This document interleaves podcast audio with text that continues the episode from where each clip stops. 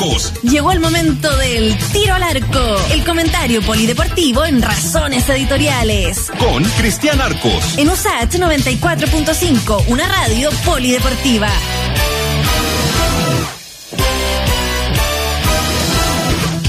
6 con 36 y en la previa de un nuevo super clásico saludamos a don Cristian Arcos. ¿Cómo está Cristian?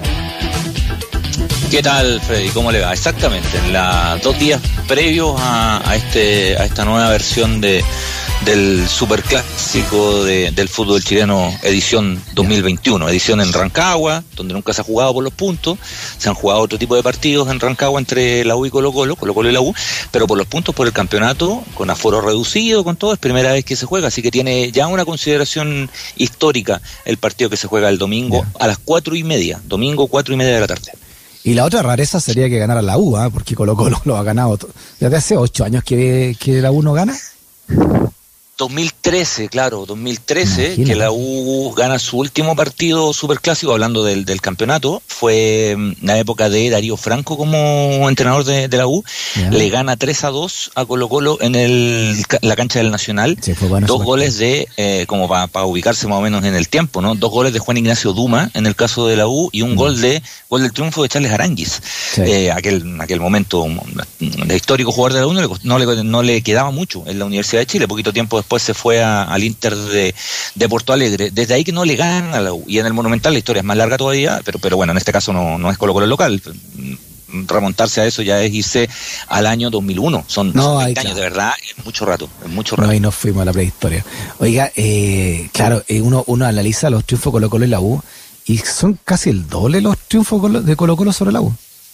Sí, claro, ahí eh, hay una discusión en la cual yo al menos no entro, ¿no? Porque creo que es injusta, respecto a que durante esta semana hubo mucha gente ligada a Colo Colo, por supuesto, eso incluye algunos colegas ligados a Colo Colo también, varios. Que, decían que decían que no podía ser super clásico, que la diferencia es, mucha. Eh, y en rigor eso no define un clásico, pues, ¿no? los clásicos no, de partido los clásicos no los definimos nosotros, los clásicos son nomás, eh, y se definen por diferentes motivos. A veces son clásicos mm, históricos, a veces son clásicos geográficos, a veces son clásicos porque surge una disputa deportiva, a veces son clásicos conceptuales, como hemos visto en, otras latitudes, hasta políticos, ¿no? Eh, los, clásicos uno no los define.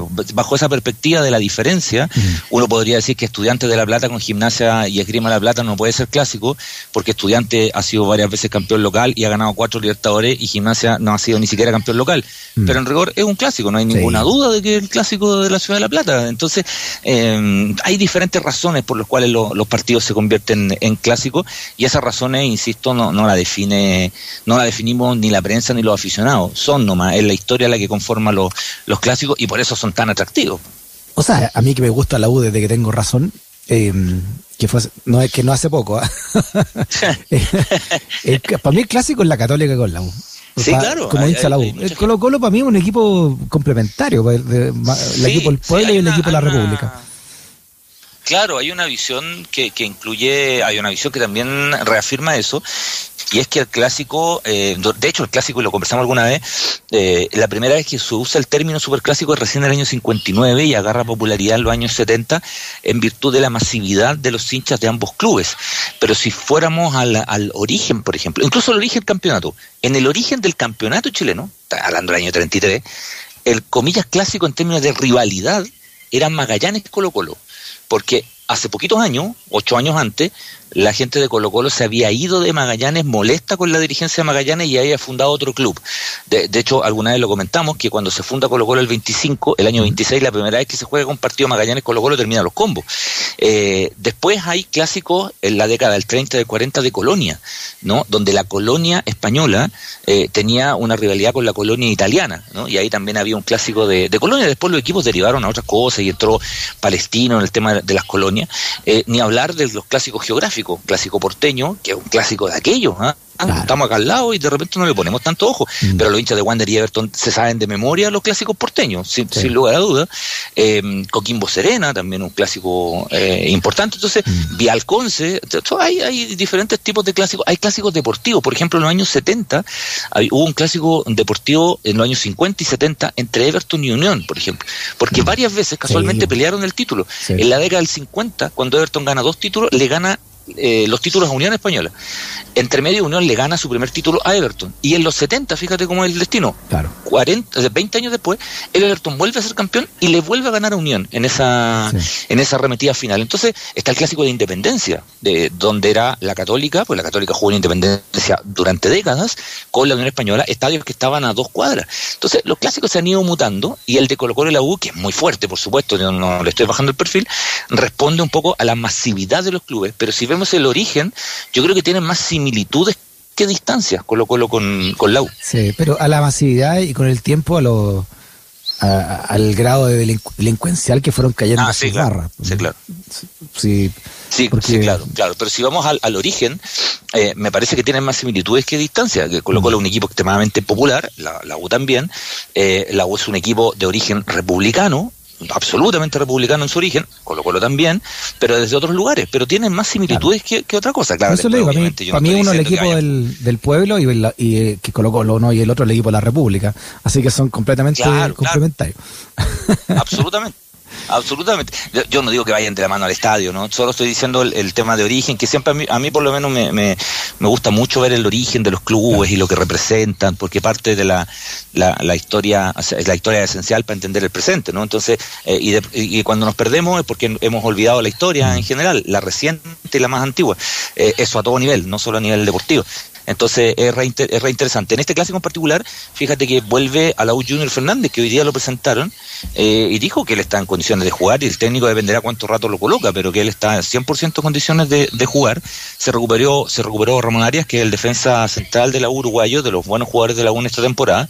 Y en el caso de Colo Colo, el equipo está prácticamente resuelto. Eh, Quintero decidió eh, sacar a los, entre comillas, juveniles más jóvenes del equipo. Igual el equipo es muy joven, porque a los más veteranos del equipo los sacó a principio de temporada, y, va con, con Costa arriba, que acaba de ser nominado a la selección peruana, va, a jugar contra Chile, Gabriel, Gabriel Costa, con eh, Iván Morales y con Pablo Solari, este chico argentino muy joven y que, y que ha tenido muy buenos resultados en Colo Colo, así que ya está más o menos armada la, formación titular de, de, los dos equipos. En la U sale Cañete del equipo. A ver, ah, eh. repasémosla, la tiene ahí, ¿no?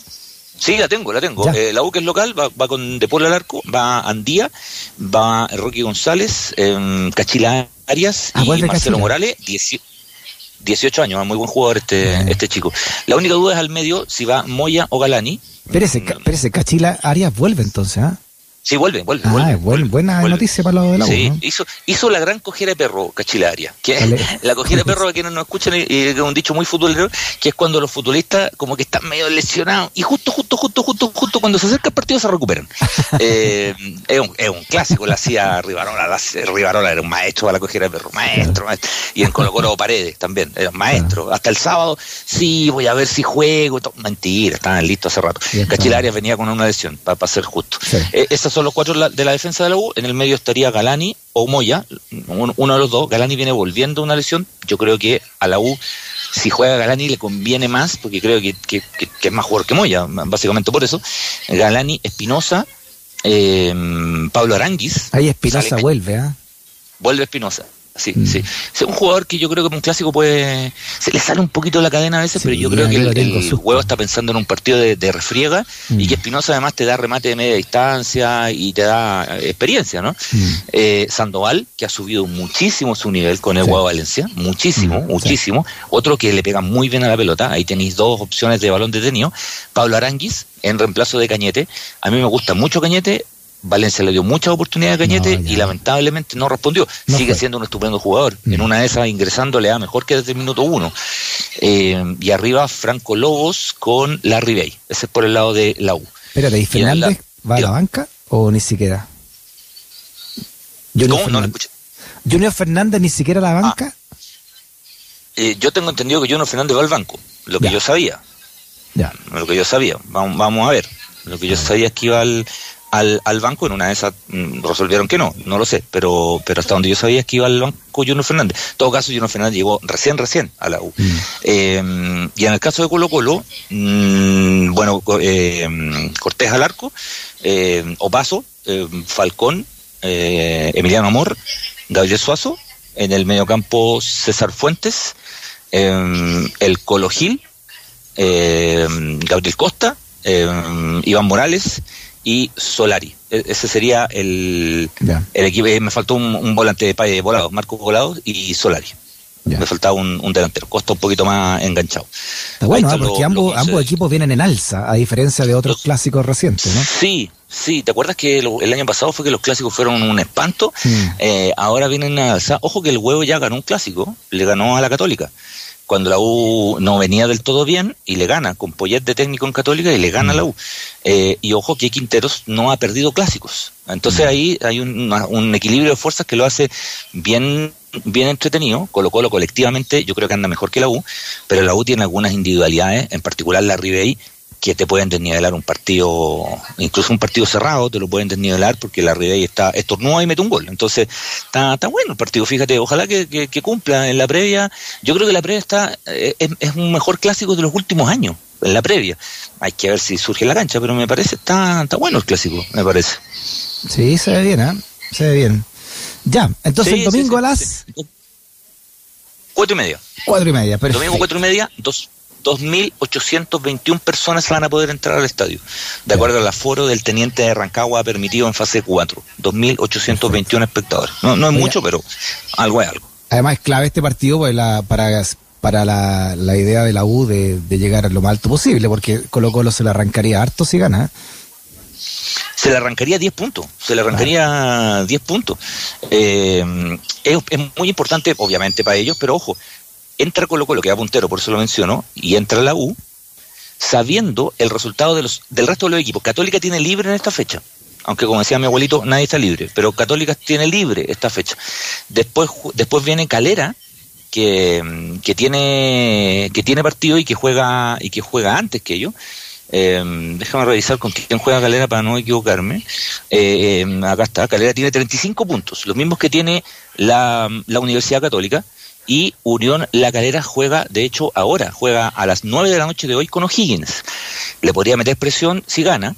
Y el otro equipo que tiene 34 puntos de los que están arriba es Auda Italiano, que juega con Melipilla mañana a las 5 y media de la tarde. El clásico es una historia aparte, por supuesto, pero estamos dentro de un contexto en que hay que mirar de reojo, obviamente, siempre la, la tabla para, para ver cómo, cómo se mueve este, este tablero. El partido más importante de la fecha, sin lugar a dudas, se juega mañana a las 8 de la noche Everton con Curicó en Sausalito. El resto, con todo respeto, es una linda sinfonía musical que acompaña al partido más importante de la fecha. Claro, lo demás es música, como diría un, un, un estadista. Lo demás es música, claro, el resto es musicalla. Ya. Oiga, otros partidos que no tienen no tienen importancia al lado del, del Curi con la Unión Española, el, el de la selección chilena.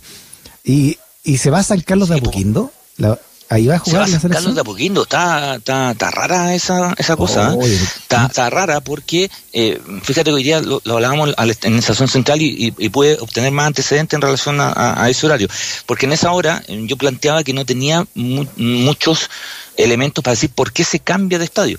La cancha de San Carlos es tan buena como la cancha del Monumental, no podría ser el terreno de juego. El aforo, se especula que a partir del 1 de octubre eh, los aforos en Chile van a aumentar en los estadios y se va a poder eh, tener el 50% del aforo. El 50% del aforo en el estadio monumental son 22.000 personas. El 50% del aforo en San Carlos son poco más de 10.000. O sea, hay una No diferencia no importante de cantidad de público y hasta económica, ¿no? Entonces, ¿por qué se, por qué se cambia? Y, y yo tenía una doble interpretación. Una, porque eh, San Carlos Poquindo el arriendo es más barato. Es más barato arrendarle a San Carlos Poquindo que arrendarle a Colo Colo el Monumental. Arrendarle a Católica San Carlos que a, que a Colo Colo el Monumental. Pero me comentan, pero no tengo la historia completa, que los jugadores habrían pedido jugar en San Carlos. ¿Y, y por qué? No lo tengo del todo cerrado. Me ¿Será que cábala? porque es más cómodo. Será cábala También, también nunca- hablé de la me, me- con- me- me consulté por la opción de la cábala, pero, de la cábala, pero eso es súper relativo porque la, la selección jugó una sola vez en San Carlos y no ganó. Empató con empató con Bolivia, en Bolivia. que, que fue un buen partido, Chile jugó bastante bien. Mm. Me comentan que es más cómodo para los jugadores, por ser un recinto más, más pequeño, que es más cómodo para los jugadores, y que si bien es cierto, en el Monumental entra más gente, sienten que puede que la gente da la sensación de un estadio más lleno cuando el estadio es más chico. Eh, pero a mí no me cierra la versión. Mm. A mí la versión que más me cierra, eh, y reconozco que es una interpretación, puedo estar equivocado, pero la versión que más me cierra es que al final es más barato. Ya, ahí ya. le podemos buscar mil vueltas, pero yo creo que al final es, es porque San Carlos es más, es más barato. Ah, y hay otra, y hay otro tema, que puede ser, ese fin de semana hay fecha del fútbol chileno. Y el día anterior Colo Colo tiene agendado un partido en la cancha del Monumental. Ah. Es una cancha que te aguanta de más dos partidos en dos días consecutivos, pero mm. si alguien puede considerarlo factor, y San Carlos se ocupa el miércoles de esa semana, en un partido de Católica con Unión Española, y este partido es el domingo.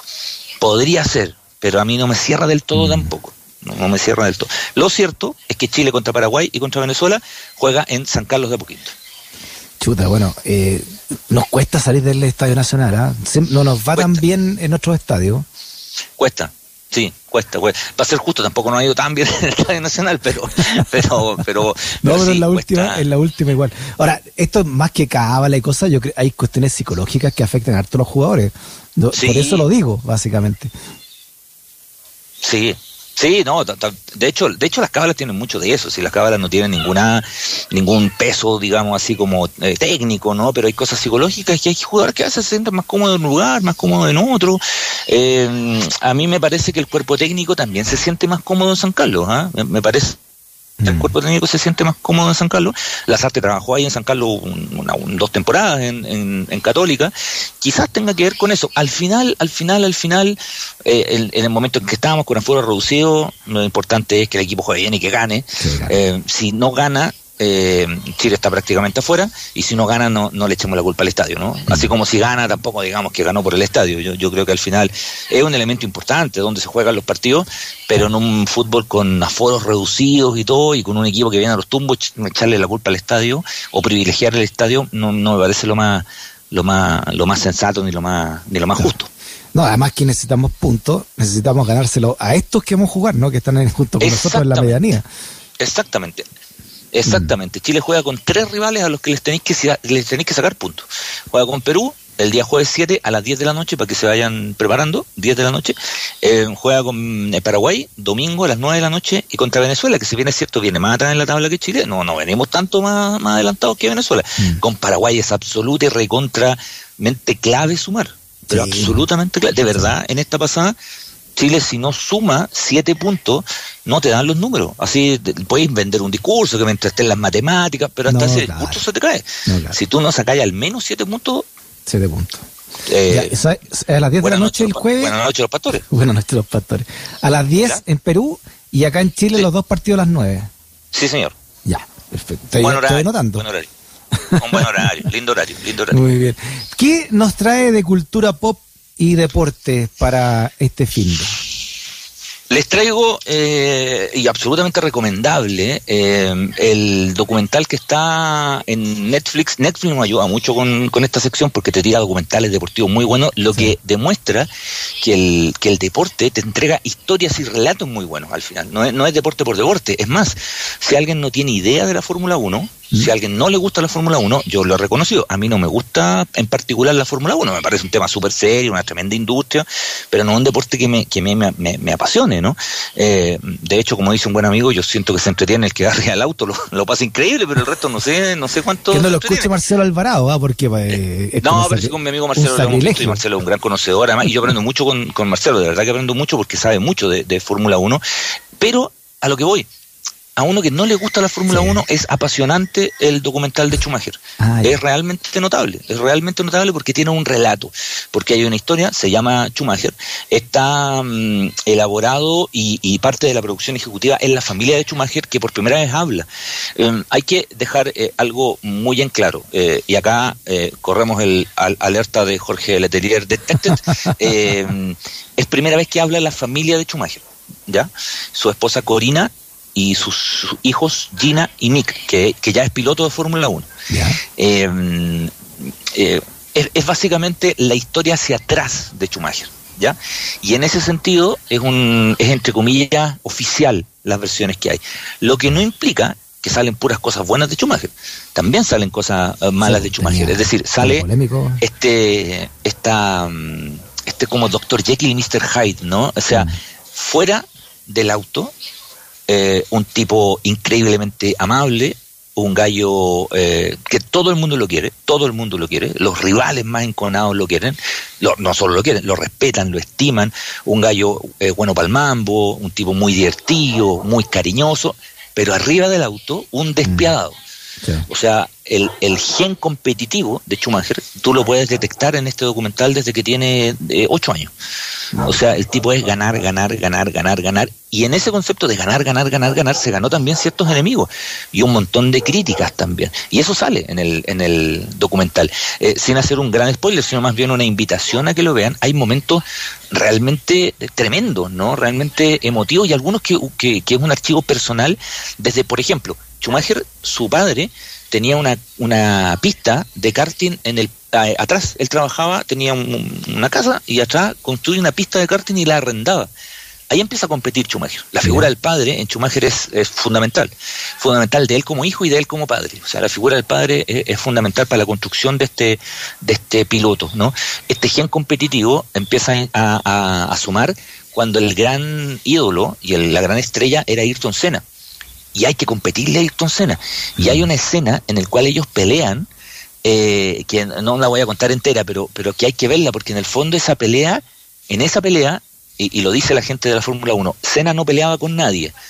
Si se baja a pelear con alguien, le está diciendo, este gallo es importante, este gallo es bueno y este gallo es una amenaza para mi reinado. Mm. Eh, y es una especie de posta, ¿no? Em, eh, bueno, Senna muere en una carrera que Schumacher gana y ahí también hay momentos muy mm. muy tremendos, no muy muy emotivos, su paso por la Ferrari, eh, en fin, todo, todo está extremadamente bien bien narrado. Eh, hay, como les digo, también bastante bastante eh, polémica. hay una pelea con David Coulthard que es notable y que uno, nosotros somos chilenos y chilenas, entonces cuando lo miramos decimos, esto se parece a Eliseo Salazar con Piqué, ¿ah? tiene una, una, una, una similitud. fue estrenado el 15 de septiembre y quienes están en la producción, voy a nombrarlo porque los tengo anotado acá, Hans Bruno Kammertans, Vanessa eh, Nocker y Michael Wedge son los productores ejecutivos de una notable serie que está en Netflix también que se llama Drive to Survivor que, habla sobre, y que ya tiene tres temporadas, sobre, como su nombre indica, conducir y sobrevivir en este espectáculo de la, de la Fórmula, de la Fórmula 1. O sea, el estándar de la, del documental, más allá que, que, tiene imprecisiones y que muestra quizás un lado de la, de la moneda más que el otro, eh, es, realmente emotivo y, realmente fantástico en algunos momentos. Yo, al igual que usted, para mí esto de la Fórmula 1 es un montón de autos metiendo bulla y corriendo en círculo. Por eso le pregunto si eh, Schumacher se puede considerar eh, el mejor de todos los tiempos del automovilismo. Eh, mira, es, una, es una muy buena pregunta porque da la sensación, escuchando a los que más conocen, que sí, se da la sensación que sí, pero él concluye su historia como piloto, algo que Senna no puede hacer, por ejemplo. que Senna iba camino a ser el más, el más talentoso de, toda la historia, eh, y su historia termina a los 33 años. Eh, Schumacher, si bien es cierto, hoy está en una situación de mejora de salud, él, ya se había retirado como piloto, hizo, hizo todo. Pero, pero Schumacher logra, eh, logra eh, campañas extraordinarias, gana cinco títulos consecutivos, que es algo que nadie había hecho. Hace un tiempo, en esta misma sección, hablamos de un documental de Fangio, que donde hay un algoritmo matemático en donde, considerando cantidad de carreras disputadas, porcentaje de carreras y cambiarse de escudería, decían que Fangio era el mejor de todos los tiempos porque su récord de cinco títulos mundiales estuvo durante mucho tiempo y de hecho lo rompe lo rompe Schumacher que gana que gana siete títulos. Schumacher que es la misma cantidad que tiene Hamilton que también entra perfectamente en esa en esa pelea de los más grandes de, de todos los tiempos. Considerando también contra quién compitió Schumacher muchos dicen que sí, que Schumacher puede ser considerado el, mejor de todos los tiempos porque a él le toca competir en una edad, en una época de, gloria absoluta, lo que no significa que gana siempre. Y de hecho este documental se detiene mucho en las derrotas de, de Schumacher también. Se detiene más en las derrotas que en los triunfos. A, mí me gustó también por eso, porque las historias de, triunfo uno las encuentra en Wikipedia, como dijo Jasna, pero las historias de, de, derrota eh, siempre hay un relato ahí re, re interesante. No, claro, y además lo que hay detrás, ¿no? Sabemos por Wikipedia que chocó con, chocó con un ar, eh, esquiando, ¿no? Eh, contra una roca, no sé. Eh, lo, que no, lo que no le pasó en un circuito le pasó esquiando. y, y, hasta ahora tampoco está muy claro cuál es realmente el estado de salud de él, ¿no? No está muy claro, pues, no está, no está muy claro, no quiero hacer spoiler porque me va, a escribir Jorge El Delier y todo eso, pero no está muy claro el, estado de, salud de, de, Schumacher, no, no está, no está muy claro, hablan, como te digo, por primera vez sus hijos y da, dan algunas pistas un poco de cómo está, pero, pero es parte del asunto, ellos han decidido no dar demasiados detalles nunca, de, de cómo está realmente Schumacher eh, y hay parte de ese misterio que se mantiene, ¿no? Pero, pero también hay algunas partes que se revelan por, por, primera, por primera vez. Como es oficial, tiene un registro de archivo extraordinario el documental, un, registro de archivo eh, buenísimo. Eh, buenísimo y, y, en algunos momentos entran algunas basuritas al ojo si entran algunas basuritas basuritas al ojo dejémoslo hasta ahí porque ya se nos está sumando Jorge Letelier y capaz que contemos algo de lo que se dijo ahí así que Ahí lo dejamos. Bueno, Schumacher. lo, dejamos, está bien, está bien, está bien, está bien. Muy bien, Cristian. Abrazo grande y que tenga un buen fin de semana. Igualmente, pues hablamos el lunes. Chau, chau. Chao.